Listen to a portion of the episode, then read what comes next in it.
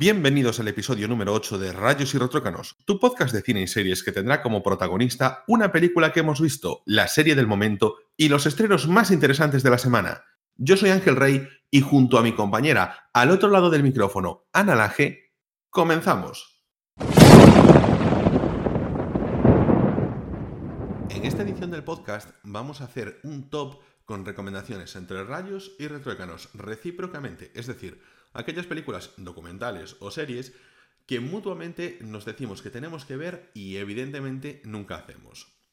Yo voy a empezar eh, con mi top 5 de recomendaciones. Por el quinto lugar, que es una de mis películas preferidas, por no decir mi película preferida, que es Novecento. Lo pongo en quinto lugar porque yo entiendo que por mucho que yo se le recomiende a Ana, su inmensa duración de 5 horas, de, de más de 5 horas realmente, es, complicada para ponérsela. No es una película para ver, por ejemplo, en momentos complicados o en momentos duros, porque es una película intensa, es una película dura, es una película que merece meterse dentro de ella, porque una vez entras dentro, es una película que es, maravillosa, es maravillosa. A mí me parece tan dura como maravillosa y, y, que una vez en la vida hay que ver. Y aprovechando sobre todo que hace muy poquito que se metió en Amazon Prime Video, creo que es un momento perfecto para verla. Quizás en la cuarentena no, porque, bueno, hay que estar fresco mentalmente, pero eh, pronto, pronto para verla porque merece la pena. O sea, es de unas de estas cosas que no salen, yo creo que por ser una película italiana, no salen siempre en las 100 películas imprescindibles para ver en tu vida, no sale con Las Ciudadano Kane, no sale con El Padrino, pero yo creo que no desmerece en absoluto al lado de esas películas. Entonces yo se la recomiendo bastante. En cuarto lugar, quiero comentar una también de las series que yo considero infravaloradas de la época dorada de las series de HBO, donde estaba The Wire, donde estaba Los Soprano, que en este caso es Oz. Oz me parece que es una de las series súper tapadas, porque no tiene tanto reconocimiento, no está nunca en las quinielas de las mejores series, puede que no sea tan buena, como esas, porque fueron obras maestras que opacaron todo lo demás, incluso vosotras series que también está muy bien como A dos metros bajo tierra, pero es una serie que, en mi opinión, engancha bastante, es bastante buena calidad, a mí me gusta mucho que tenga un reparto tan coral, y lo mismo que con Novecento, tienes que meterte dentro. Una vez que te metes dentro de las historias, de los personajes, es difícil no, no quedarte, porque, porque ves esa buena calidad de guion, ves esa versatilidad de las historias, ves esa variedad, esa frescura, que incluso una serie de finales de los 90 pues la tiene a día de hoy, la ves con, bueno, eh, ha envejecido bien. Se nota que es antigua, pero que ha envejecido bien sobre todo en los ritmos. En tercer lugar, es una también de mis películas preferidas, que es Network, un mundo implacable, que ahora mismo está disponible tanto en Filming como Movistar. Y sobre todo, sobre todo, al, al, borde de películas, de series como la de La Voz Más Alta o de películas como The Boom, El Escándalo, sobre las fake news o sobre todas las series y películas que lo están haciendo mención, creo que es bastante importante porque es una película sobre el mundo de la televisión, la importancia que tenía en ese momento, en los años 70, y sobre todo la, presencia que tiene a nivel mundial, la influencia que tiene dentro de, de la gente, en la forma que tiene también de aletargarnos ante los sucesos del mundo. Porque ahora quizás vivimos en un momento en el que la televisión lo que busca es enfadarnos y en ese momento la televisión lo que buscaba era más eh, dejarnos dormidos, tenernos ahí un poco alienados. Entonces, bueno, me, pareció una película en su momento cuando la vi y la reví, que son de estas también imprescindibles, que merece mucho la pena.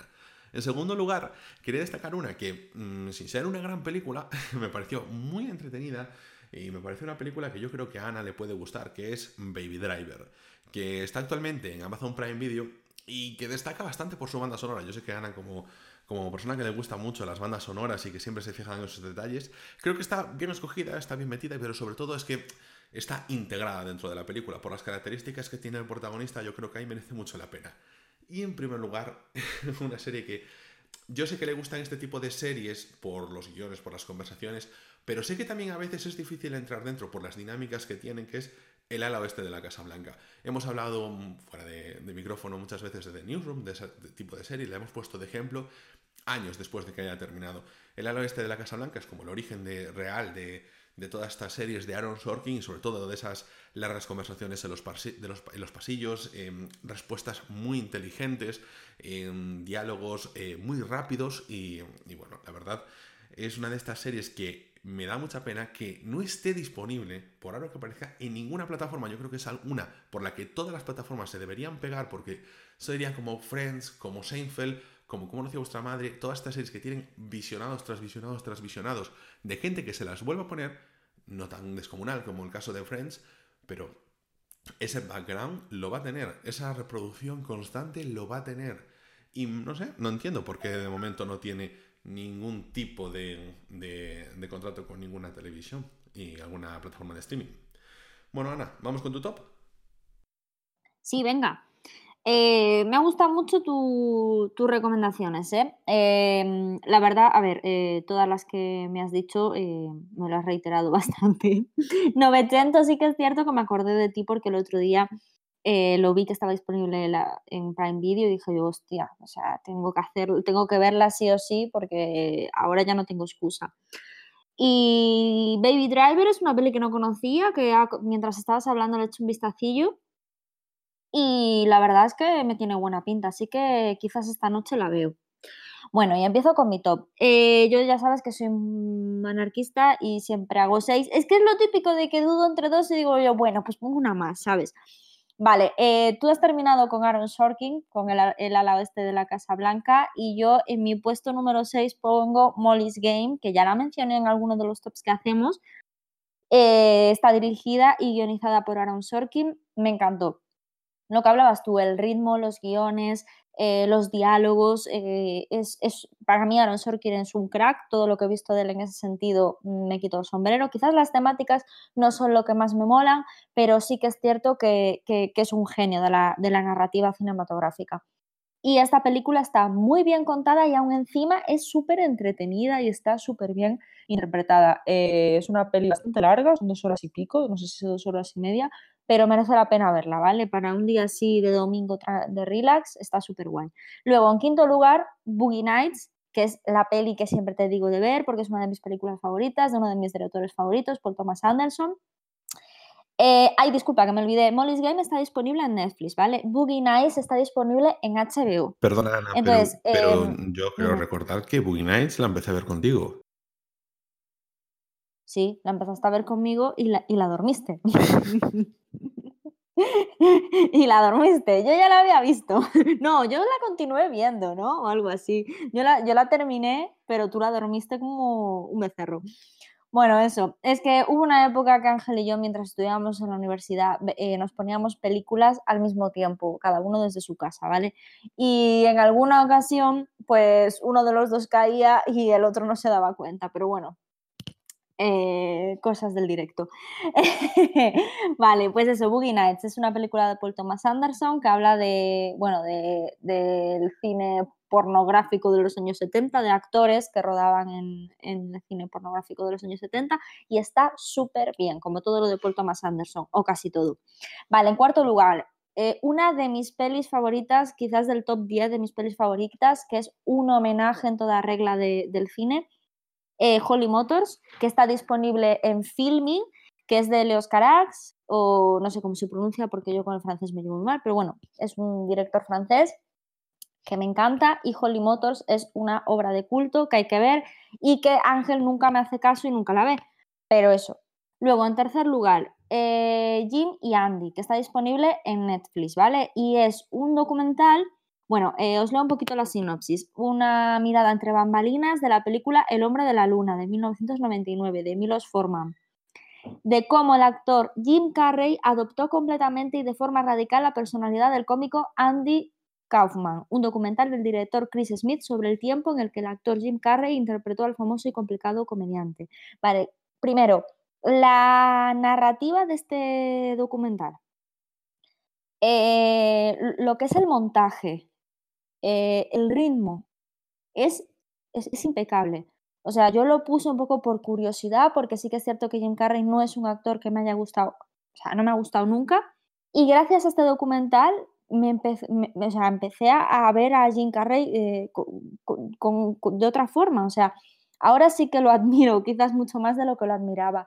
Y, admiro a la gente que ha hecho este documental principalmente por eso, porque es que se te pasa el tiempo volando, está tan bien hecho, un ritmo tan bueno que para mí es algo imprescindible, ¿no? El, ritmo de las pelis y de las series lo hacen tan bien, todo encaja tan a la perfección y te quedas tan alucinado con el trabajo tan brillante que hace Jim Carrey con esa película y sobre todo con lo compenetrado y comprometido con su trabajo que por lo menos en ese documental y en esa película parecía también, está un poco trastornado, eso está claro, pero bueno, que, vamos, para quitarse el sombrero con, la edición y el montaje de ese documental, que aparte son grabaciones de cuando se rodó, es decir, son de grabaciones de hace 20 años y está maravilloso.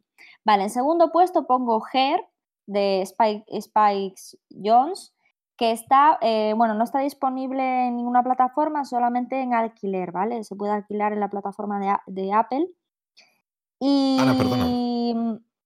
Eh, es que el Hair sé que está en Amazon Prime. En Just Watch, que Just Watch, para quien, para quien nos escuche, es una de las web justwatch.com. Es una de las webs que utilizamos en la versión España para saber en qué plataformas están las películas. Y ahí pone que solo está en alquiler en Apple, pero em, yo sabía que estaba en Amazon y, he vuelto a entrar en Amazon Prime y lo he hecho ayer, ayer, bueno, estamos grabando el 14 de abril, lo hice ayer 13 de abril y sigue disponible, aunque allí no lo ponga. Ah, genial. Sí, o sea que de momento en Amazon Prime aún la puede ver. Ah, vale, es que claro, como no, puedo, no podemos saber la, disponibilidad de todas las películas, utilizamos esa plataforma, o sea, esa, esa página y no aparecía. Pero que por cierto, dejaremos el enlace en las notas del programa, ya que estamos. Sí. Eh, sí, porque es, muy útil, ¿eh? porque a lo mejor os apetece ver una película que habéis visto hace años y la queréis volver a ver y eh, ponéis Just Watch, buscáis la película y os aparece en todos los sitios donde está disponible. Está muy guay. A mí me lo había recomendado Ángel y soy fiel devota del Just Watch. Bueno, pues eso, pues entonces, como dijo Anso, em, está disponible en Amazon Prime, así que genial. Eh, es la típica película de, que habíamos hablado de ella cuando hicimos el top de Joaquin Phoenix, de Joaquin Phoenix con Scarlett Johansson, que solo sale su voz, que hace de máquina, una historia de amor entre una máquina, eh, el personaje de Joaquin Phoenix. Está muy, muy, muy bien y muy lograda y tiene unas escenas de calidad visual, bueno, todas las del director tienen una calidad visual tremenda. Y en primer lugar, otra peli de la que he hablado, que Ángel la tiene que ver, que es Un invierno en la playa, que está disponible en Movistar, ¿vale? Eh, es una película que creo que hablé la semana pasada, la anterior, bueno, eh, hace poco de ella. Y ah, cuando hablamos de películas del mar, es verdad. Vale, pues em, esta película eh, es una película muy bonita, muy amena, muy bien hecha, eh, como diríamos en nuestra tierra ansiño, eh, muy riquiña para verla y quedarte con una sonrisa y un buen sabor de boca. Es una película muy disfrutable que tiene un, guion eh, muy, muy ameno y, enriquecedor. Así que bueno, estas son mis recomendaciones. no sé si te van a gustar, no sé si me vas a hacer caso, Ángel, pero bueno, yo, yo creo que sí, yo creo que te van a molar. Y terminamos aquí con nuestra sección de actualidad. Yo creo que con esto ya, ya os queda bueno, pues un buen ranking de pelis para echarle ahí un vistacillo, a ver si alguna os interesa. Y con esto comenzamos con la película de la semana.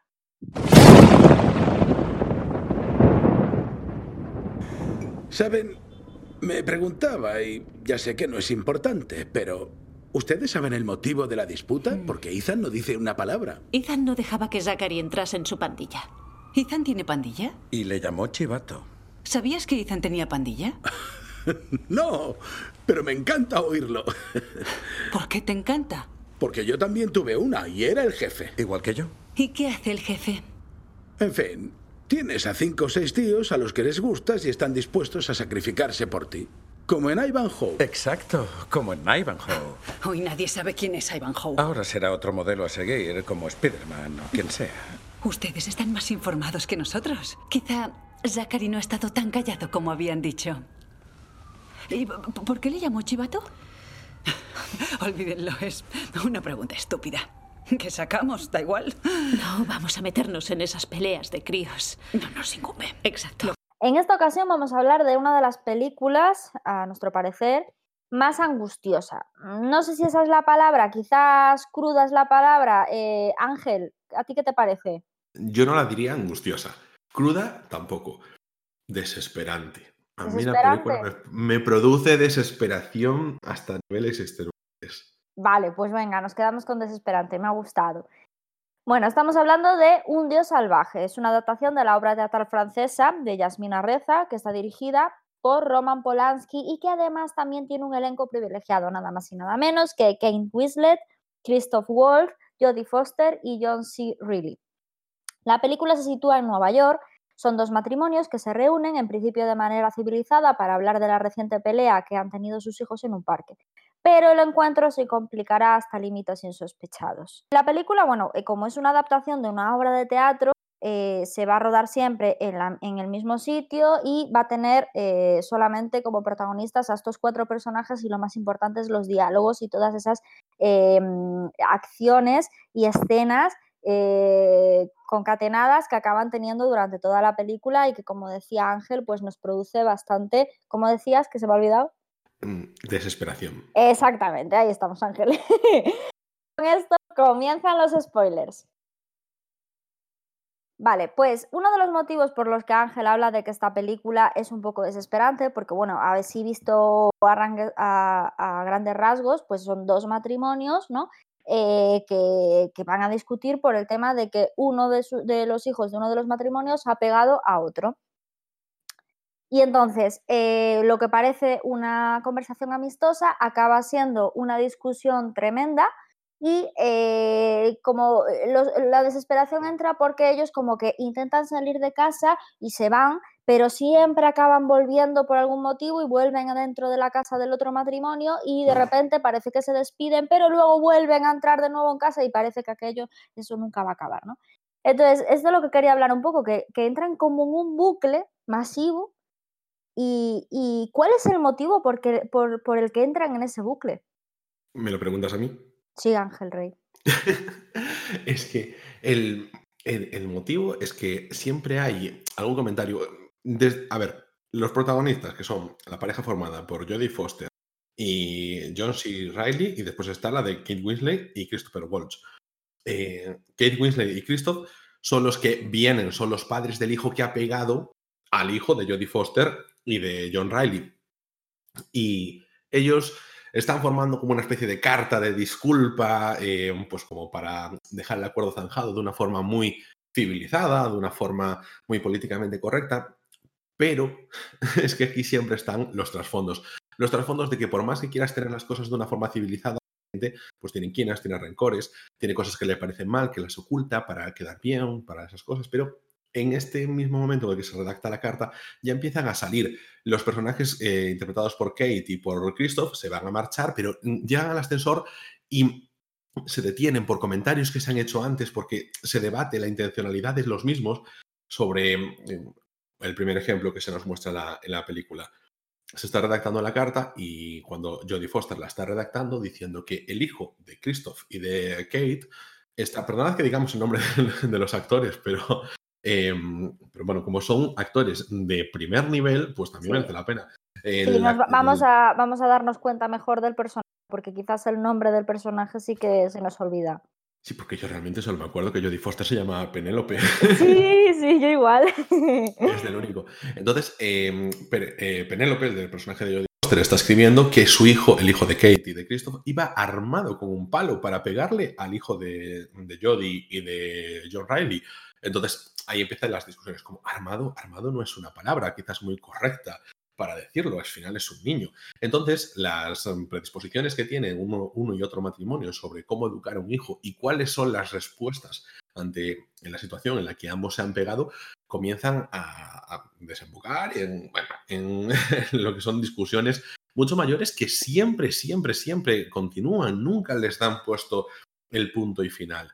Entonces, pues eso es desesperante porque tú ves que se tiene que acabar, es una situación incómoda, que tú te pones en su piel, porque son dos familias de clase media, de clase acomodada, dos familias burguesas que viven en su piso, que tienen problemas de gente común y que esas situaciones incómodas todo el mundo las ha pasado. Que por quedar bien, pues tú dices, bueno, vale, sí, mi hijo, tal, nosotros que no tenemos hijos, pero nos podemos poner en la piel de esos padres que simplemente quieren pasar ese mal trago, ese momento incómodo, ese momento de vergüenza por parte de uno de ellos, de, de uno de los matrimonios, de que su hijo le haya pegado al otro, que tampoco es tan vergüenza, es un poco la vergüenza de cara al público. Aquí entramos mucho con la apariencia. yo, creo, yo creo que ahí hay dos personalidades muy marcadas, ¿no? Eh, y dos formas de ver la vida muy marcadas.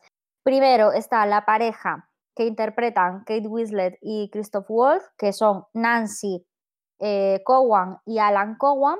Y luego está lo que decías tú, Penelope Longstreet, que sería Jodie Foster, y Michael Longstreet, que sería John C. Reilly. La cuestión es que yo lo que veo es que eh, ellos como que intentan un poquito eh, eh, esconder los posibles fallos que han tenido en la educación de sus hijos a través de excusarlos en la acción que han tenido. Y luego que tienen como una personalidad, se, se nota muchísimo, como que Alan Cowan, eh, Christoph Wall, eh, como que la pareja esa se mm, están como eh, em, intentando que no se note que pasan de su hijo. Y sin embargo, la pareja de Jodie Foster y John C. Reilly están intentando demostrar que su hijo siempre es el mejor.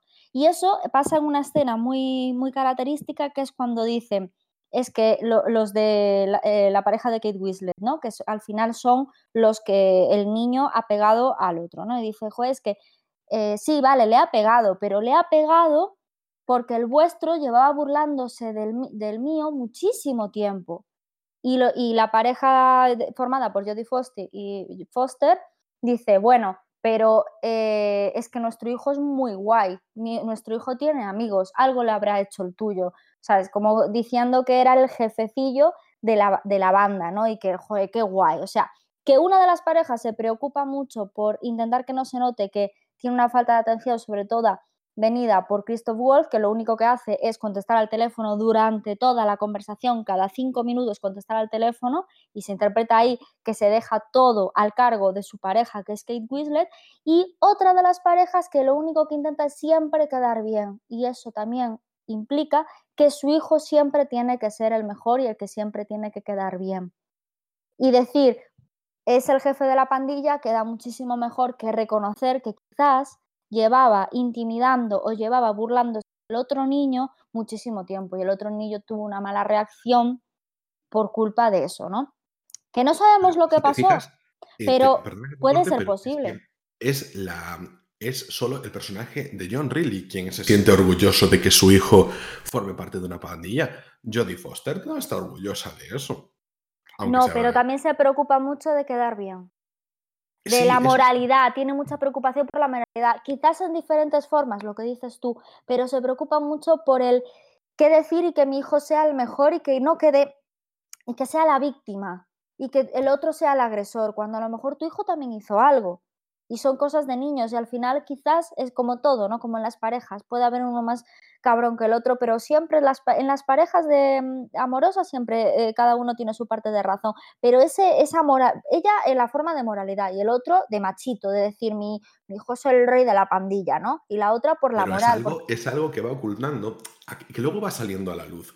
Porque al principio te presentan a un padre bonachón, agradable, sí, es un, es un tipo eso que vende pomos de puertas y, y cisternas y cosas así por el estilo y es un con el que te encantaría cruzarte en el supermercado de allí, en el Mercadona de Brooklyn y decirte, hombre, John Reilly, ¿qué tal todo? Y el, bueno, pues estoy aquí comprando unas brocas para hacer eh, bricolaje con mi hijo el sábado por la tarde.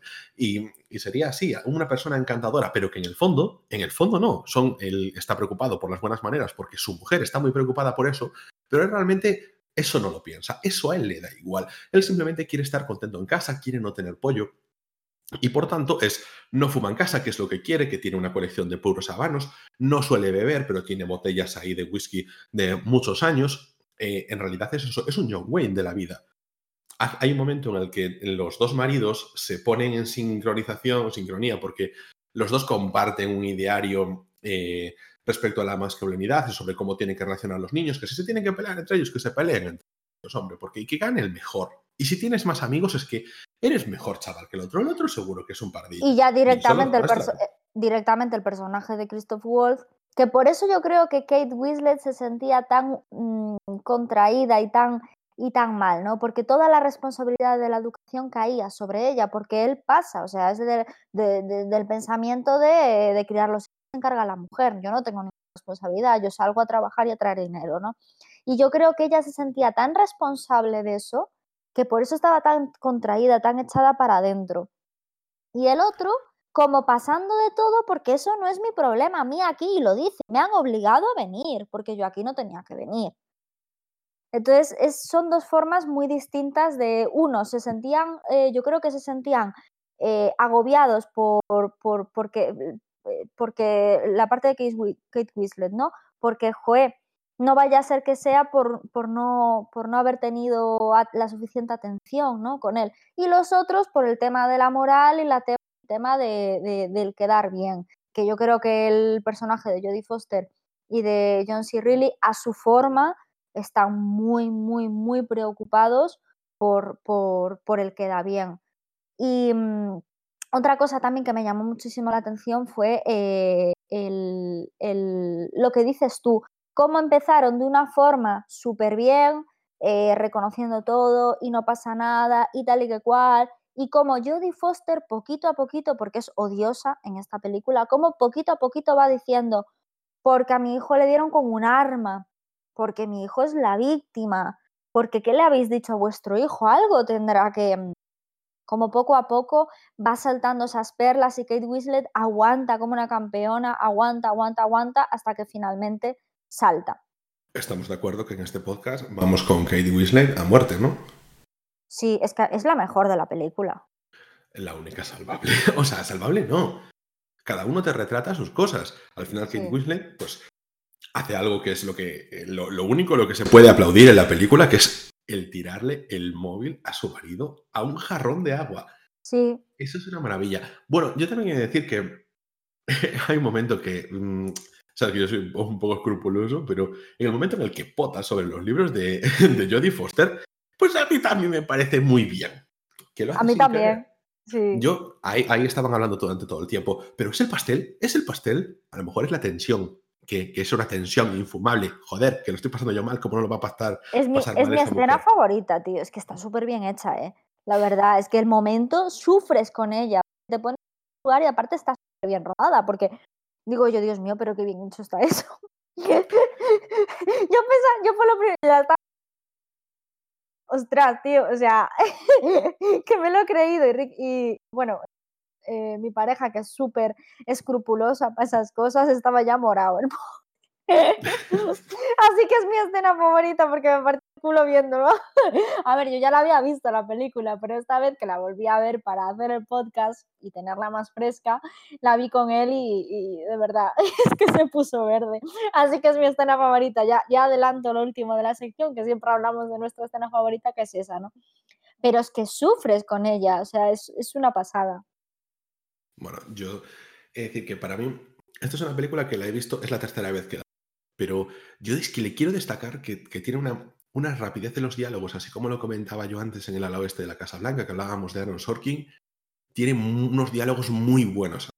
Aquí juega a su favor esa parte teatral de que se centraron mucho, pues al final en el... Es una, una película que se basa en diálogos, pero qué bien hechos están, qué bien hechos. Y ese agobio que Muy te genera francés es todo, ¿verdad?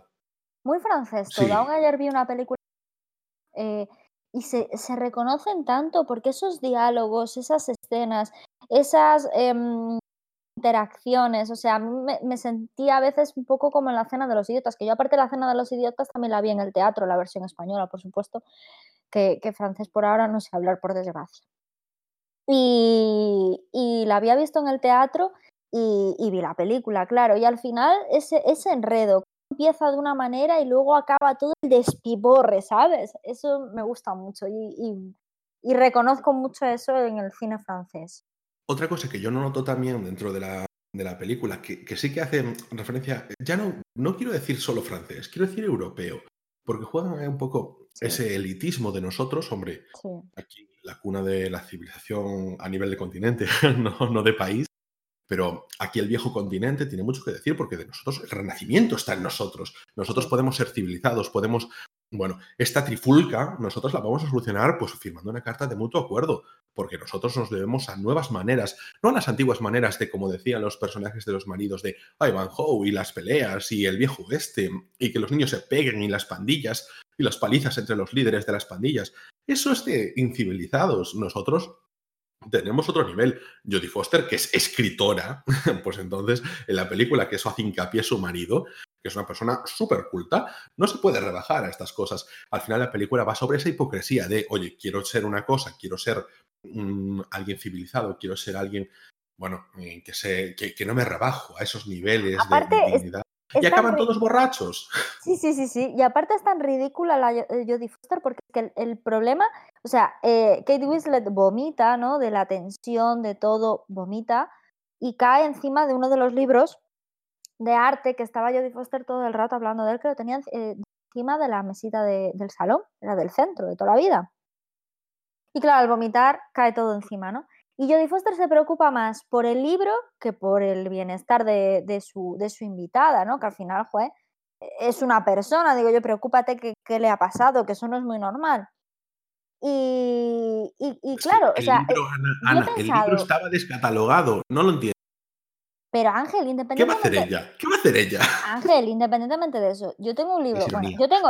ya, ya lo sé, pero yo tengo. O sea, yo tengo libros que, que, adoro, que están descatalogados y que, y que están en mi casa como oro en paño. Tú lo pones encima, o sea, alguien en su sano juicio lo pone encima de, de una mesa de, en, del, del salón en medio y medio de la gente que te puede caer un vaso o cualquier cosa con esto quiero pues decir. Si es un libro con el que tú te. Esa Exacto. A ver, tú yo te lo iba a decir más. Se lo he cobrado, pero sí. Claro, o sea, que al final no es que tenga tanto amor por el arte y tanta, ta, ta, ta, ta, ta. Si tú de verdad quieres ese libro, no lo pones en, la mesita del centro del salón. Lo guardas en una estantería de la, de la mejor manera posible. Y si quieres a alguien, se lo enseñas y vas a específicamente ahí. Pero lo tenía ahí, en medio, pa, puesto de primero, para que no quedara otro remedio en medio de la conversación que sacar el temita. Al final eso ya lo dice todo. Es maravillosa la película, tía, porque yo insisto, no hay muchas películas que te hagan sentir tan desesperado. Desde el primer momento, esa situación que se estira y estira, estira. Hacemos, yo voy a hacer un poquito de referencia a la serie española Vergüenza, que sé que a ti te cuesta muchísimo verla porque sientes precisamente vergüenza, ajena me parece un gran mérito hacer ese, esa sensación, porque, hombre, películas que te hacen llorar, que te hacen reír, que reír es difícil, pero que te hacen llorar, que te hacen reír, que te hacen sentir emoción, la épica, todas esas cosas. Estamos mucho más acostumbrados. Pero Mira, voy a contar una cosa graciosa sobre mi vergüenza, ¿vale? Eh, para hablar de este, porque esta peli a mí me cuesta mucho verla y este, este tipo de películas me cuesta mucho verla. Vergüenza la serie, no soy capaz de verla por ese motivo. Y te voy a decir una cosa. Eh, a mí me gustaba mucho ver el tenis y, me gustaba mucho Rafa Nadal, pero es que cada vez que se quitaba el calzoncillo del culo, me daba tanta vergüenza ajena que tenía que cambiar de canal. Entonces, al final, no conseguía verlo. Por tanto, eh, tú entiéndeme que esta película lo he pasado muy, muy mal viéndola. Y para la gente que es así un poquito tal, de que le desquician estas cosas, se pasa mal. Y como con la cena de los idiotas, yo creo que son películas que se pasan mal. a mí esta me desespera más que la cena de los idiotas, también te digo, ¿eh? Uf, la cena de los idiotas incluso es humillante. Sí, hombre, y te sientes incómodo. Pero esta a mí me desespera. Son, para mí son sentimientos diferentes, ¿eh? una película de la otra. Yo no tengo una película que me desespere más que, que un pero me gusta verla. Me gusta. Y, de vez en cuando pienso, vuelve a verla, vuelve a verla, no, no, no lo paso mal de me lo, la voy a quitar, porque me gusta esa sensación. Es como cuando te decía, ostras, pues, bueno, me decías tú, ¿cómo ves eh, películas como Hereditary solo? me, me, gusta esa angustia, me gusta sentirla. Es un sentimiento negativo que me gusta sentir como, bueno, pues como en las películas de terror, si te da miedo, sentir ese miedo, a mí también me gusta. Y no, son entornos controlados y todas esas cosas que siempre se dicen. Pero súper, a mí me, me, mola, me mola es. Yo lo paso muy mal, de verdad. O sea, yo con la escena de las pelis de terror, esta eh, me costaría volver a verla. O sea, reconozco que tiene mucha calidad, pero. y me gusta, ¿sabes? Pero lo paso mal. Es igual que Hereditary. Yo salí del cine diciendo la mejor película del año. Lo seguiré diciendo, fue la mejor película del año pero mm, volvería a verla, no. Lo pasé muy mal. Yo para esas cosas soy muy sufridora, ¿qué le voy a hacer? Pero también está, está esa parte, que es que yo, por eso, a cualquier persona que nos escuche, se lo digo, no hay tantas películas de verdad, no hay tantas que te hagan sentir cosas. Tú puedes ver una película y decir, está bien, va, me gustó, es entretenida, lo que sea. O mucho entretenida, en la gran mayoría de las películas. Hay otras que te emocionan, hay otras que te hacen llorar, que te hacen reír a carcajadas o que te hacen tener una sonrisa en la boca mm, genuina. Y esta te hace sentir desesperación, incomodidad genuina también. Entonces también, hombre, dale esa oportunidad. Yo, vuelvo al adjetivo, yo vuelvo al adjetivo pues al principio, a mí me angustia mucho, o sea, y yo, eh, a, mi pareja le pasa y, y el, cada vez que salían, ¿sabes? Lo que contaba yo al principio, que salían al ascensor y se despedían y de repente volvían otra vez para adentro es que de verdad que yo era Dios, ¿por qué? Pero es que eso además se juega muy bien en la película porque lo hacen en los primeros 10 minutos mm. y sabes que te queda. La película es corta porque dura 80 minutos. Le quita los títulos de crédito y quedan 75. Pues eso te pasa los primeros 10 minutos. Pues sabes que te queda una hora entera de desesperación y ya estás desesperado en los 10 primeros minutos. Entonces, para mí eso ya es maravilloso, como, como una declaración de intenciones de, oye, aquí no has venido a divertirte, ya te lo digo yo, te voy a traer algo. Que por cierto, no hablamos de una película de Roman Polanski. Sí, lo, dije, lo dije, al principio, Ángel. Pero que no, no, no, hablamos sobre el tema, que al final es... Ah, no. Eso sí que no. Es muy diferente a las películas que suele hacer aquí el señor Roman Polanski y, yo no las relaciono con ella. Yo creo que la película tiene una identidad propia tan potente, evidentemente, pues por venir de su obra de teatro. Sí, es que es un lenguaje muy teatral, entonces... Es, es, potente, es una cosa que es identidad aparte. Sí. Además, a mí, bueno, pues con toda la controversia de Roman Polanski, pues también es agradable decirte nuestra película que está muy bien y puedo separarla del autor. Sí, totalmente. Y antes de terminar, eh, ¿no crees que la evolución de los personajes de ir sacando su verdadera cara eh, parece que una sesión de terapia? Eh, todos los acontecimientos de la película personales. Claro, aquí si le metemos una escena final en la que es, aparece Kate en la sala de un y que ha hecho una terapia en grupo o por lo menos lo ha soñado así, pues nos encajaría todo. Sí porque realmente es un poco, eh, es un poco, son, es una película coral, pero sí que va sobre ella, porque ella es la que desde el principio se ve que no está mostrando una, o sea, que está sufriendo esta situación, porque al principio el matrimonio de Jodie y de John Riley, pues parece que está todo a partir de un piñón. Pero ella ya ves que falla por eso, por el marido que está con el móvil, que se quiere ir, que ella intenta solucionar las cosas, pero el marido pasa de todo. Eh, que, no, que algo no iba bien con esa carta que estaban redactando. Entonces, como que es como versa sobre ella, que quizás es la más auténtica. Yo creo, que por, eh yo creo que por eso nos gusta, porque es la más auténtica. Y que le preocupa el motivo por el que su hijo hizo eso. Que al final no es, quitar, no es echar balones fuera, sino decir, bueno, eh, has tenido esta reacción, quizás la has tenido porque la has tenido, o quizás la has tenido porque te has sentido mal, que eso no lo justifica, pero bueno, ella se preocupaba un poquito por ver, por ver más allá. Y, mm, y yo creo que es la mejor, es la mejor, la mejor de todas. Bueno, entonces, la sensación final de la película y tu escena favorita, Ángel. Bueno, mi sensación, es que lo hemos dicho durante, toda la, durante todo el análisis, eh, es una película que no está entre mi top, no considero una película para mí de mis favoritas. No sabría en, qué top meterlo a nivel de acción, pero, pero le tengo muchísimo cariño. Por eso, por las sensaciones que produce. Para mí, mi escena preferida es cuando Kate Winslet coge, Winslet, Winslet, coge el teléfono móvil de su marido y le dice, aquí te quedas querido, se lo lanza un jarrón de agua, el teléfono se estropea y aquí se genera ya la desesperación, cómo empiezan a cambiar los mandos, los dos maridos que se unen, eh, Kate Winslet por un lado, Jodie por otro, pero luego se entienden, la desesperación de estar con dos gañanes e, esa escena me gusta mucho porque es como un detonante dentro de una escena que ya había detonado. Sí, sí, es que es muy femenina. En realidad es muy película, ¿eh? Porque es eso, son dos mujeres que se sienten atrapadas y que no tienen nada que ver con sus parejas, ¿no? Y que las dejan muy solas, a nivel emocional, sobre todo. Y independientemente de que Jodie Foster represente un personaje insoportable, es una mujer que, que, se, que no se siente eh, pareja con, con, la persona con la que está.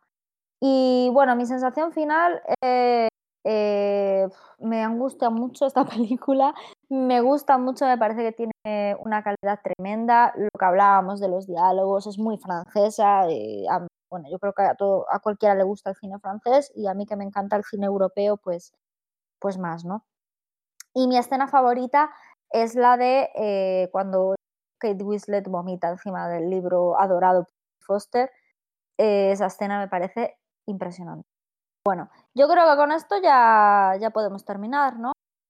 Sí, sí, yo veo que nos ha quedado un análisis maravilloso. Vale, pues terminamos así nuestro análisis de Un Dios Salvaje y comenzamos con la serie de la semana.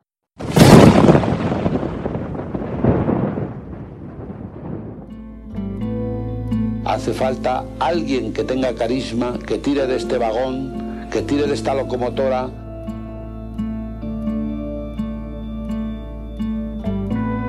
Si tenéis la confianza, si vais a votar la mayoría, demostrando que una ciudad tan maravillosa, que puede ser la capital del turismo y del ocio mundial en mis manos, con vuestra ayuda, yo os garantizo que el proyecto sale adelante. Cuando ya avanzaban las legislaturas y decían, sí, pero Jesús Gil es un ladrón, decían, a mí me da igual, se lo llevan todos. De manera que este por lo menos hace cosa por nosotros. Es terrible, pero uno piensa si no, es verdad esto. El dinero yo creo que nunca fue algo relevante, sí que era un, un medio para ser feliz, para divulgar a los cuatro vientos que él era una persona capaz, una persona que conseguía lo que se proponía. Él intenta hacer las cosas, yo no tengo ninguna duda, sin ánimo de hacer daño y por supuesto sin robar. Yo no creo que él fuera, no, no tengo ninguna de él, no fue ladrón.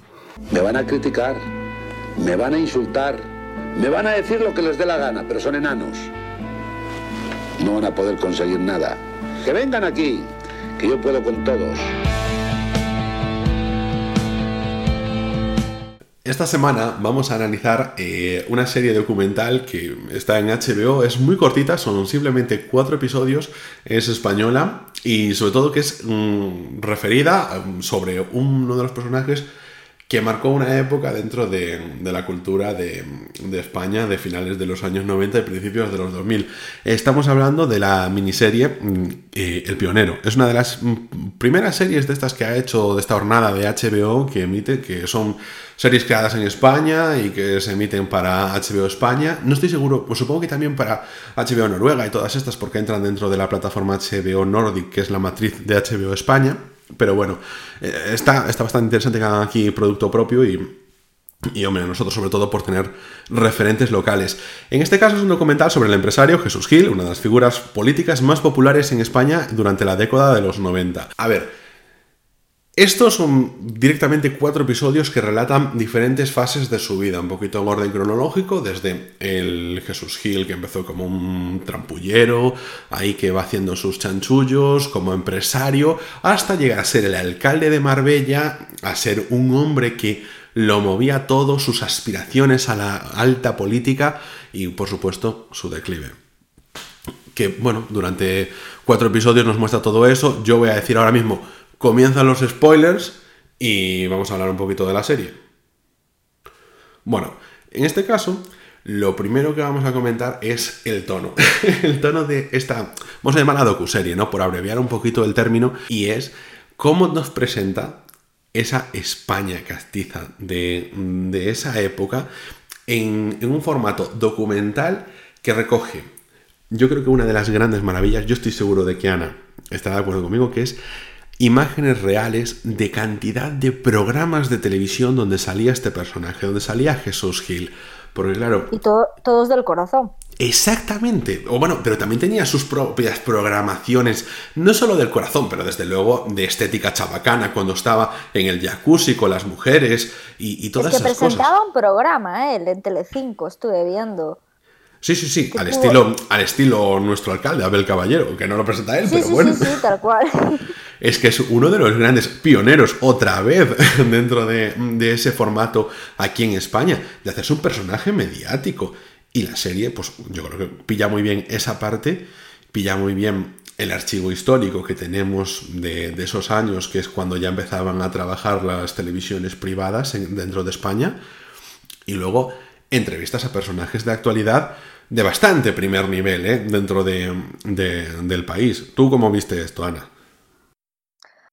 A ver, a mí lo que es el, el personaje en sí me recordó un poco a Pablo Escobar te lo digo de verdad. O sea, en ese momento en el que se hace con la gente Pablo Escobar y se intenta hacer presidente de Colombia. A mí me recordó un poquito a, Pablo Escobar, cómo, cómo esta gente consigue mover las masas y la opinión pública de tal forma que volvemos a Joker de, de, podcast pasados, ¿no? Cómo al final eh, se hace bueno a los villanos, ¿no? Me, me impresiona. Y sobre todo lo que dices tú, el tono de la, de la mm, docuserie es que casi es como una alabanza, ¿no? O como un halago, como un... Exacto, eso quería comentarlo un poquito después, pero por aquí realmente es, eh, es una serie que, yo mm, no sé si tú lo opinas igual, porque no hemos hablado de ella desde que tú la has visto, no, hemos hablado, pero considero que tiene mucho ritmo, o sea, tiene muy buen ritmo. Sí. Es un documental muy bien estructurado, muy bien hecho. A mí es un personaje que, sinceramente, por mucho que me interese el mundo de la política, no me interesaba absolutamente nada, porque para mí no era un personaje tanto de la política como del mundo del corazón. A mí me pasaba igual, yo no sabía, o sea, yo lo conocía del mundo del corazón, pero es que yo no sabía hasta qué punto eh, tenía tanto engranaje, ¿sabes?, a nivel político su persona. y me quedé impresionada con eso. El documental comienza en el primer episodio con uno de los hechos que yo creo que es de los menos conocidos por, por, la, por, lo menos por la población de nuestra generación, de los, de, los nacidos en los 90, que es la de Los Ángeles de San Rafael, un edificio que eh, estuvo, o sea, que se dedicó a construir Jesús Gil y que se derrumbó provocando eh, muertes, si no me equivoco. Ya hace tiempo que no el documental había muerto gente, sí, ¿no? sí. No sé si 50 personas, una, una barbaridad. Él había estado en la cárcel y había sido... Mm. Él había salido de la cárcel indultado en ese momento o, fue después. tenéis que perdonar esto, pero eh, digo, fue indultado en un momento Jesús Gil y estoy ahora mismo dudando si fue la primera vez o la segunda vez cuando fue indultado por el Partido Socialista. Sí, él, él yo creo que entra en la cárcel y que en un momento dado eh, no, el gobierno de Franco fue. Ah, claro, sí, sí, ostras. Sí, fue el gobierno de Franco que lo, que lo libera. Sí, sí, cierto, cierto, claro, era un empresario, por favor. y además corrupto, hombre, ¿cómo no lo van a liberar? Y, y, comienza con eso, que yo creo que no se conocía tanto, pero sobre todo eso lo que versa el primer episodio, porque es los cimientos realmente del gran personaje. Aparte de ahí, él sabe que tiene que hacerse parte del sistema. Esa parte me gusta del documental, dentro del tono que trata, que es bueno, para, hacer, para ser alguien dentro de este sistema, tú tienes que ser corrupto, tú tienes que eh, meterte dentro de, de, lo que sucede, de este meollo, tienes que jugar con los empresarios, tienes que jugar con las normas para poder moverlas a tu favor. Pero entonces vamos a lo que tú dices. Este documental es una alabanza a la figura de Jesús Gil, porque te presenta. hablan los hijos, por ejemplo. Exacto. Llegamos a los, a, los, a los reportajes de actualidad, a los reportajes, a las entrevistas de actualidad, que habla con sus hijos, habla con Enrique Cerezo, el presidente del Atlético de Madrid, habla con unos personajes que en la balanza, si pones a los que son, entre comillas, contrarios o partidarios de Jesús Gil, por supuesto que ganan el protagonismo los que son partidarios de Jesús Gil, los que lo defienden. No es que mi padre no ha hecho nada, no, lo que pasa es que las cosas hacían así en ese momento. En todo momento es una alabanza y es la creación, como dices tú, Ana, de un personaje estilo Pablo Escobar, de un personaje carismático de un personaje que, hombre, se salta las leyes, pero porque las leyes los oprimen, por favor. ¿Cómo, cómo no va a ser corrupto cuando las leyes no permiten dar trabajo? Hay un momento de la serie que sale él en unas, bueno, en unas declaraciones en un juicio, cuando hablaban de, bueno, porque él se hace presidente de compra el Atlético de Madrid y se hace presidente del Atlético de Madrid. Entonces hablaban de cómo, em, eh, bueno, de, cómo se gestionaba el Atlético, con qué dinero se gestionaba el Atlético de Madrid, porque en realidad Jesús Gil, a través de la alcaldía de Marbella, eh, cogía el dinero de, los marbellís y lo metía dentro de su, de su equipo de fútbol privado, ¿sabes? Muy fuerte. Pero es que en un momento dado decía él, yo en la vida utilicé el dinero de Marbella para eh, el Atlético de Madrid. Que sí que es cierto que utilizaba dinero A o B en el Atlético de Madrid, Madrid, sí, pero bueno, como todo el mundo. O sea, lo que decías tú, ¿no? Que al final, eh, eh, como lo hace todo el mundo y como funciona así, pues no está mal. O sea, no estoy dentro de la legalidad, estoy, estoy, estoy cometiendo un delito, pero es que todo el mundo trabaja en B, ¿por qué yo no voy a trabajar también?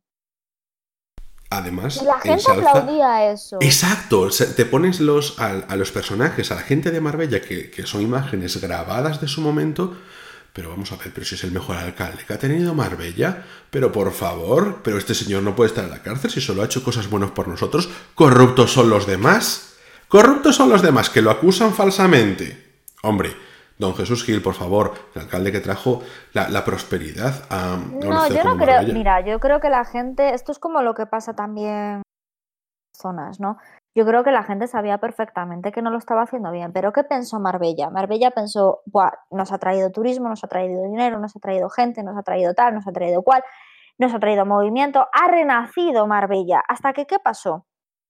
Que llegó un momento en que se dieron cuenta de que las casas, de que los edificios estaban a 80 centímetros de su ventana, que no podían respirar, que se quedaban sin sol. Sale la declaración de una señora que podía tocar con la mano el, andamio, o sea, el andamio no, las vigas del edificio que estaban construyendo eh, pegado a su casa, que por supuesto era una licencia ilegal.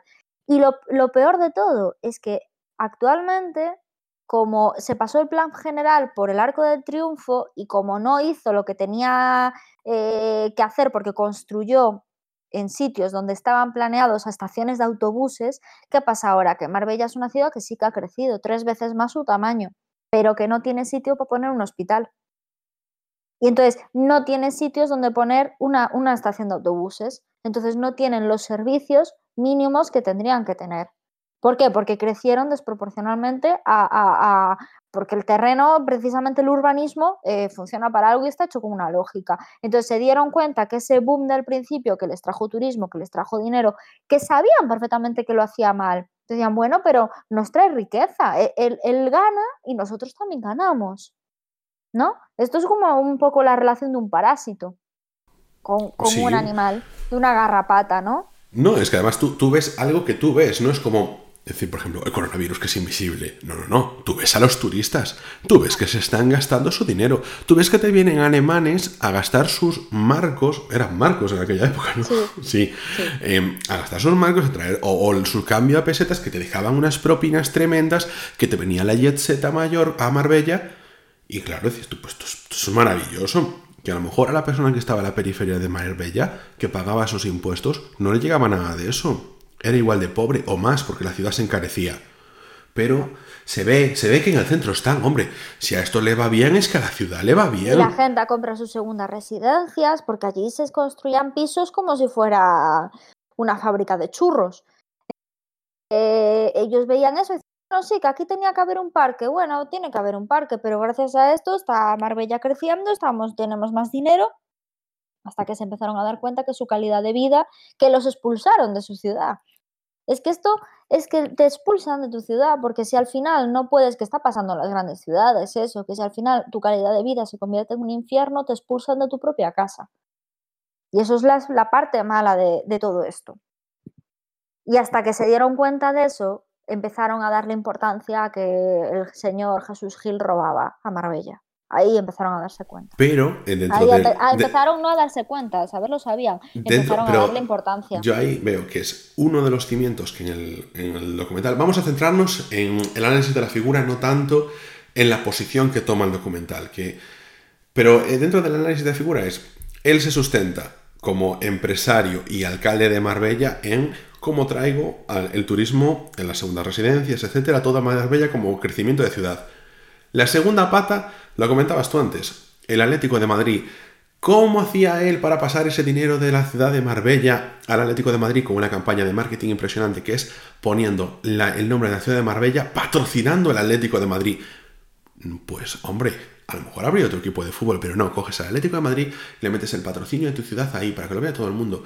Porque Así, los marrallís se ven en un sitio importante. a- cuan- cuando, cogió a cuatro a cuatro mm, a cuatro personas de, de- bueno negras y, y dijo que eran jugadores y los contrató Es que me hace gracia, pero es que lo que no puede ser es que a mí esto me haga gracia, en lugar de indignarme. Pero a mí el documental, como me lo plantea, es que me hace gracia, porque es un puto Es gañán. que es muy kaf- kafkiano todo, tío. Es que es muy fuerte. O sea, cogió, cogió a cuatro negros. Lo- eh, los dijo como que si fueran jugadores, les puso sus contratos millonarios y luego ese dinero me imagino que se lo embolsó él. Hombre, evidentemente. lo que- bueno, a ver, supongo que algo recibirá. Lo que pasa es que tú eres, yo qué sé, voy a suponer yo que, era, que eran inmigrantes claro. irregulares que tú de repente te dices, mira, es que aquí te voy a hacer un contrato en Sí, el sí, Atlético de el Madrid, por de favor. Madrid, el, el servicio del Atlético de Madrid no lo pudo tener porque esa gente no era jugadora de fútbol. Es como si me ponen a mí a hacer las Olimpiadas. Pero lo que importa es que te lleves tú por lo menos un, un- un poquito de, de parné al final de mes también. ya, hombre, eso sí.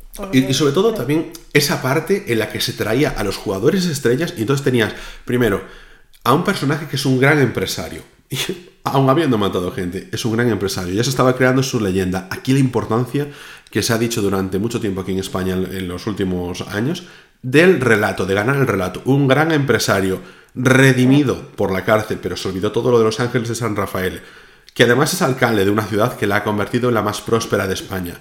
Fue un gran personaje. Gran personaje, que es el presidente del Atlético de Madrid que se ha traído a grandísimos fichajes y que ha salvado al Atlético de Madrid de la quiebra, que lo ha llevado a las cotas más altas. Vamos, lo tenía todo. Y luego ya se va, para mí, a la tercera parte, que es la que hablábamos antes, que es a los programas del corazón. A, a- a ser un personaje del corazón dentro Y de... salía con el Julián Muñoz discutiendo en el Salsa Rosa. Pero ya, ya hacía, ya en el declive, pero ya antes era un personaje carismático para esos programas.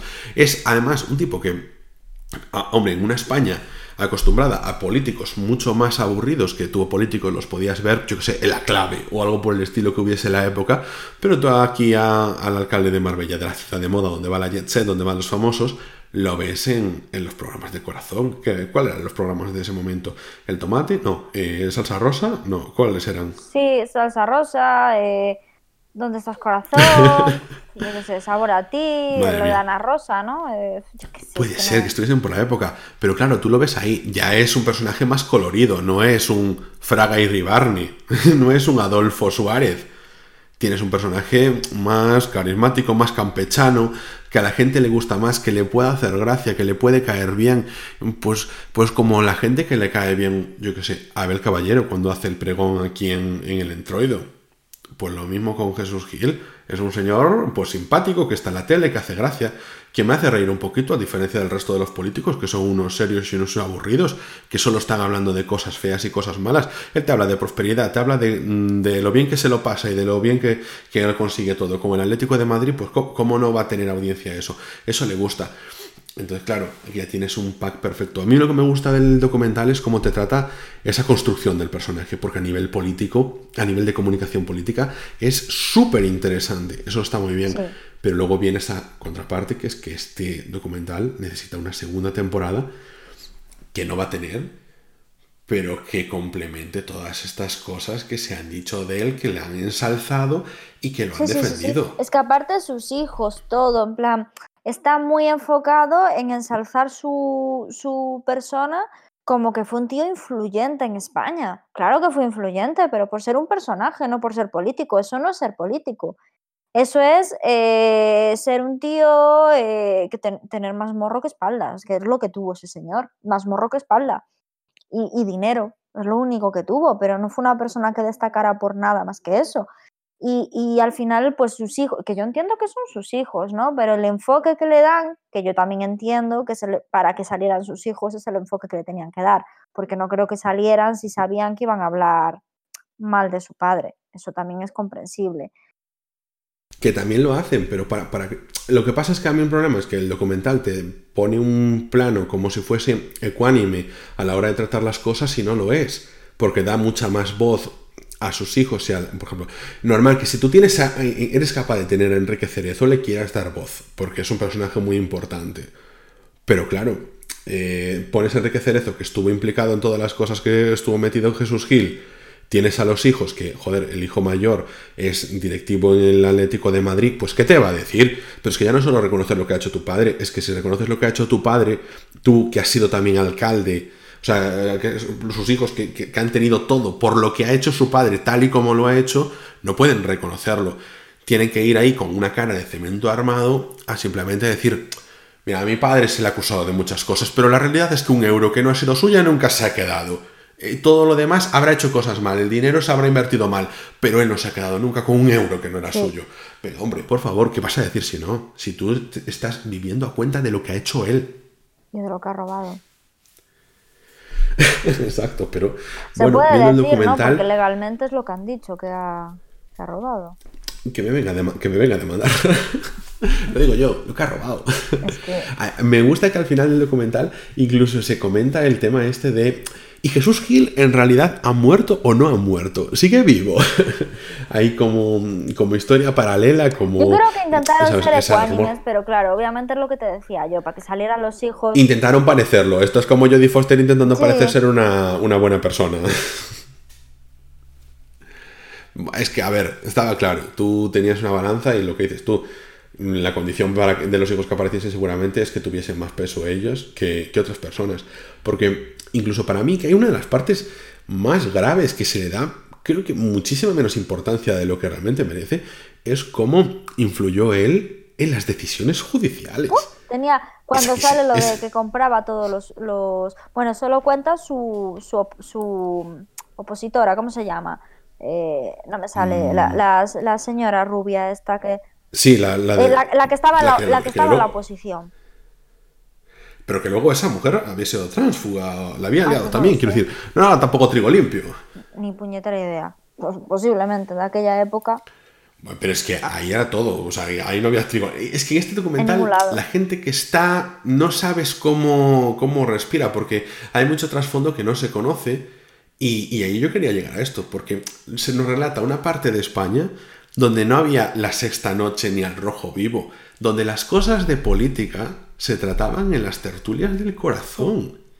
Porque eran cosas de, de personajes mediáticos. Quien quisiera seguir todos los escándalos de corrupción de Marbella, los tenía que seguir a través de la prensa rosa y de los programas del corazón. Que eso era lo fuerte. Que esto no era de la atención de los programas serios. Esto donde de verdad se acaba partido era ahí. Pues porque evidentemente tenía mucha chicha. Después eso, te contaban cómo Jesús Gil ponía de sustituto a Julián Muñoz porque era un mediocre y pensaba que así lo podía controlar y le salió la de andar con Rajoy, que, bueno, consideraban que era una persona, eh, bueno, más del partido, más técnica, con quizás menos personalidad y luego mm, pues deshizo todo lo que, lo que él pensaba hacer y se enfrentaron, de hecho. Y cómo se hacían esos enfrentamientos en directo, por favor, pero claro, aquí Jesús Gil ya había entrado en la dinámica de yo soy el, yo tengo el control de mi personaje y eso a mí me beneficia y a veces no te beneficiaba, chico. No, no, no, la verdad es que fue todo. A mí me pareció ridículo. Es que es de vergüenza ajena. Es de vergüenza ajena y al final es eso, lo que dices tú. Sería necesaria una segunda temporada con un poco con viéndose desde la otra perspectiva de las víctimas, ¿no? No solo a esa señora que se quejaba de que se apoyaba casi en el edificio de enfrente y que no tenía sol por ningún lado, ¿no? Yo, pues quizás aumentar el número de gente perjudicada por, por el señor Jesús Gil. Eso sí Sobre que... todo, hay periodistas de investigación de la época, pues que seguramente en ese momento pues trabajaban en el Ola, en el Interview o en alguna de estas revistas, pero que conocen de verdad todos estos casos, saben que la gente que está implicada, que está hablando en los documentales, están diciendo unas cosas eh, peregrinas y que tendrían que tener esa voz. Y yo entiendo que tú, tú ya has hecho este documental con los hijos de Jesús Gil. Venga, hombre, pues mete un capítulo extra más, un capítulo 5, total, ya te lo han dado. Haz esa segunda parte. ¿Que se enfadan? Pues mira tú qué problema. ¿Qué pasa? ¿No te van a dar entradas para ir a ver al Atlético de Madrid? Si ya no hay partidos, hombre, que está suspendida la liga. Hombre, no seas cobarde, que estaría muy bien. Y Pues sí, la verdad es que sí. A ver, la serie está muy bien. A ver, hablando de sí de las sensaciones un poco generales, la serie está muy bien. Lo que pasa que mm, que lo que dices tú tiene muy buen ritmo, está muy bien hecha, eh, eh, me gusta mucho. Tiene unos planos muy buenos, los planos aéreos. sí, y no solo los planos aéreos, los planos de cuando está entrevistando a la gente, están muy guay, no es el típico documental ahí que salen en el primer plano, tiene una textura, la imagen y una luz muy chula, ¿sabes? Eso sí que me fijé mucho, que estaba muy cuidado todo a nivel imagen. Yo, es que, yo que no tengo ubicada Marbella en mi cabeza, o sea, no, no me, me, salen imágenes de Marbella. Con el documental gané mucho en esa perspectiva. Quiero decir, es que es muy visual, es muy bueno en ese sentido. Tiene un trabajo de producción y un trabajo de realización y de montaje. Muy tremendo. de, verdad, es un documental que, pese a todas las críticas a nivel del sentido que trae, merece la pena verlo, pero muchísimo. Al final es cultura de nuestro país, o sea, es que es historia de nuestro país y cultura es interesante y está muy bien hecho. La verdad que hicieron muy buen trabajo con esta serie. Muy bueno, muy bueno, muy bueno. Pero yo sí que también pediría una segunda temporada, eso, con más casos de gente perjudicada, sobre todo el tema de los hospitales.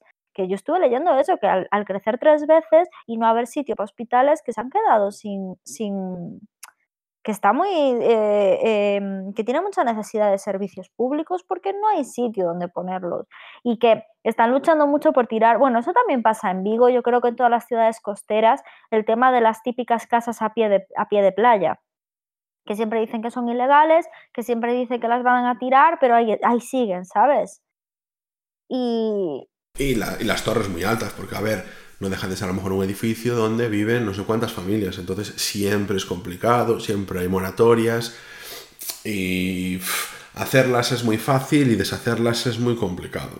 Ese es el problema. Ese es el problema. Y yo creo que en todas las ciudades costeras ha pasado, ha pasado esto y claro, Marbella, como encima se intentó explotar a nivel turístico, cosa que gracias a Dios digo no, pues imagínate tú, ¿sabes? Eh, ahora eh, compensar económicamente a toda esa gente que le dices, oye, te vas de tu casa y te, y te montas otro chiringuito en una zona que sea legal, pues es complicado. Pero me gustaría, me gustaría un poco eh, que hubiera esa segunda parte de hablando de la gente toda que está jorobada por culpa de todo lo que pasó durante esos años. Sí que me gustaría. mi escena favorita de, del, así comentando un poco del pionero, pues la verdad es que ahora mismo no... ¿Cuál fue la tuya, Ángel? A ver si me, entra un poco la inspiración. Mi escena preferida es que, de verdad, yo no tenía ningún background de Jesús Gil. Eh, yo lo reconozco, yo ponme desde 2012 para adelante, yo política, bien. Pero Jesús Gil lo tenía súper como eso, como un personaje de la España del corazón. Entonces, para mí, mi, mi escena preferida es el, no como tal el Jesús Gil en el jacuzzi con las mujeres, sino como la gente lo veía. es que a mí eso, que saliese por televisión, esa, esa escena casposa por televisión es mi preferida, porque retrata de verdad la verdadera España de los 90, la televisión de España de los 90 y lo que la gente consumía ahí. Pues a ver, a mí lo que más me, gustó de la serie, o sea, lo más destacable para mí, es, es el papel de, la opositora esta, que no me acuerdo cómo se llama, la, bueno, la que estaba en la oposición de, en el partido de, del Marbella, en el, en, el sector político de Marbella. Y luego lo que te decía de la señora esa que se, que se, asoma, que se eh, asomaba a su balcón y casi tocaba el edificio de enfrente, ¿no? Me pareció muy gráfico, nunca mejor dicho, muy gráfico la verdad. bueno, pues mira, yo creo que con esto ya, ya, podemos dar por concluida lo que es el análisis de la serie de la semana. Y podemos pasar ya con los estrenos de la semana.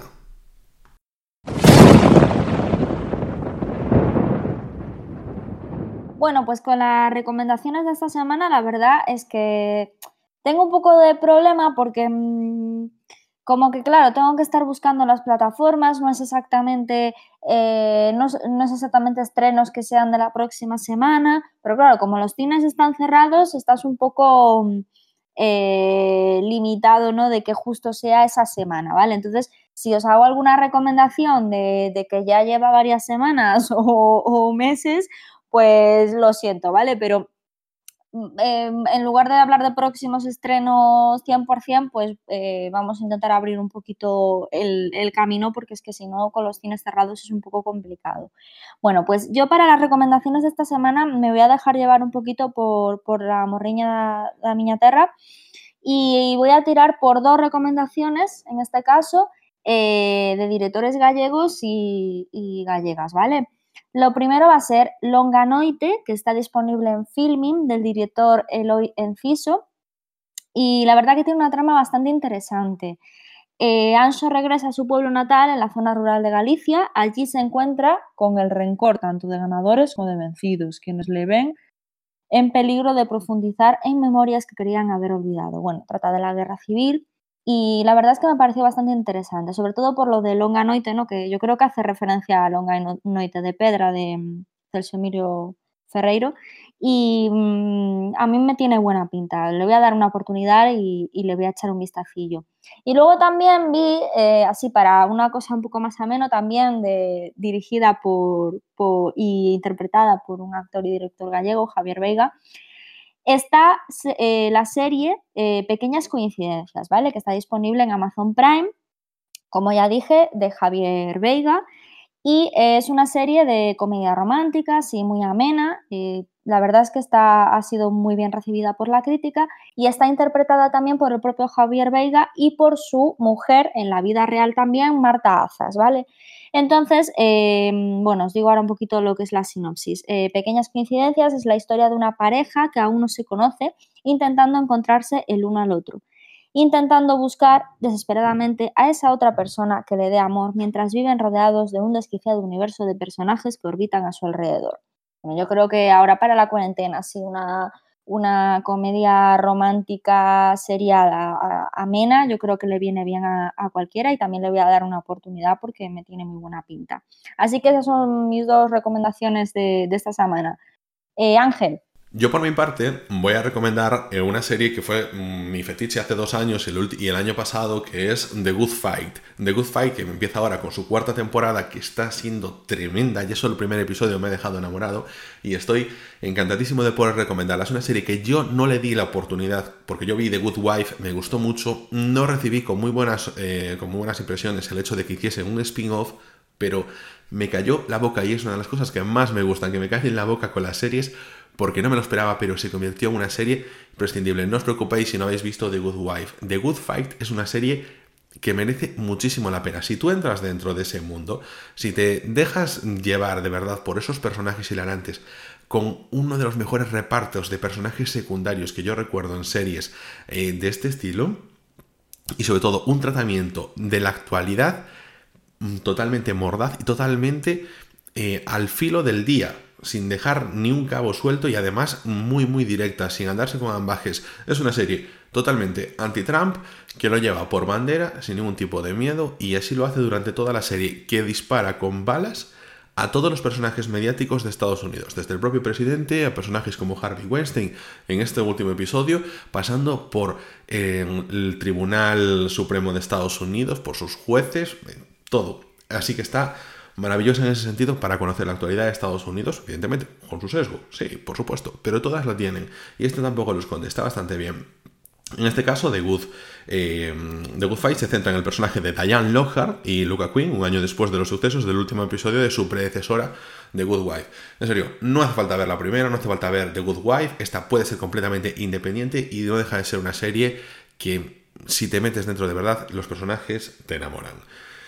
Y con esto yo doy por cerrado lo que son las recomendaciones y también todo por esta semana. Esperamos que lo hayáis pasado muy bien. Os avanzamos que la próxima semana vamos a comentar aquí la película El Reino, la película española El Reino, y también la serie española La Casa de Papel, que ha estrenado su cuarta temporada. Y si a mí me da la vida, la veré y comentaremos eh, y la comentaremos aquí para vosotros.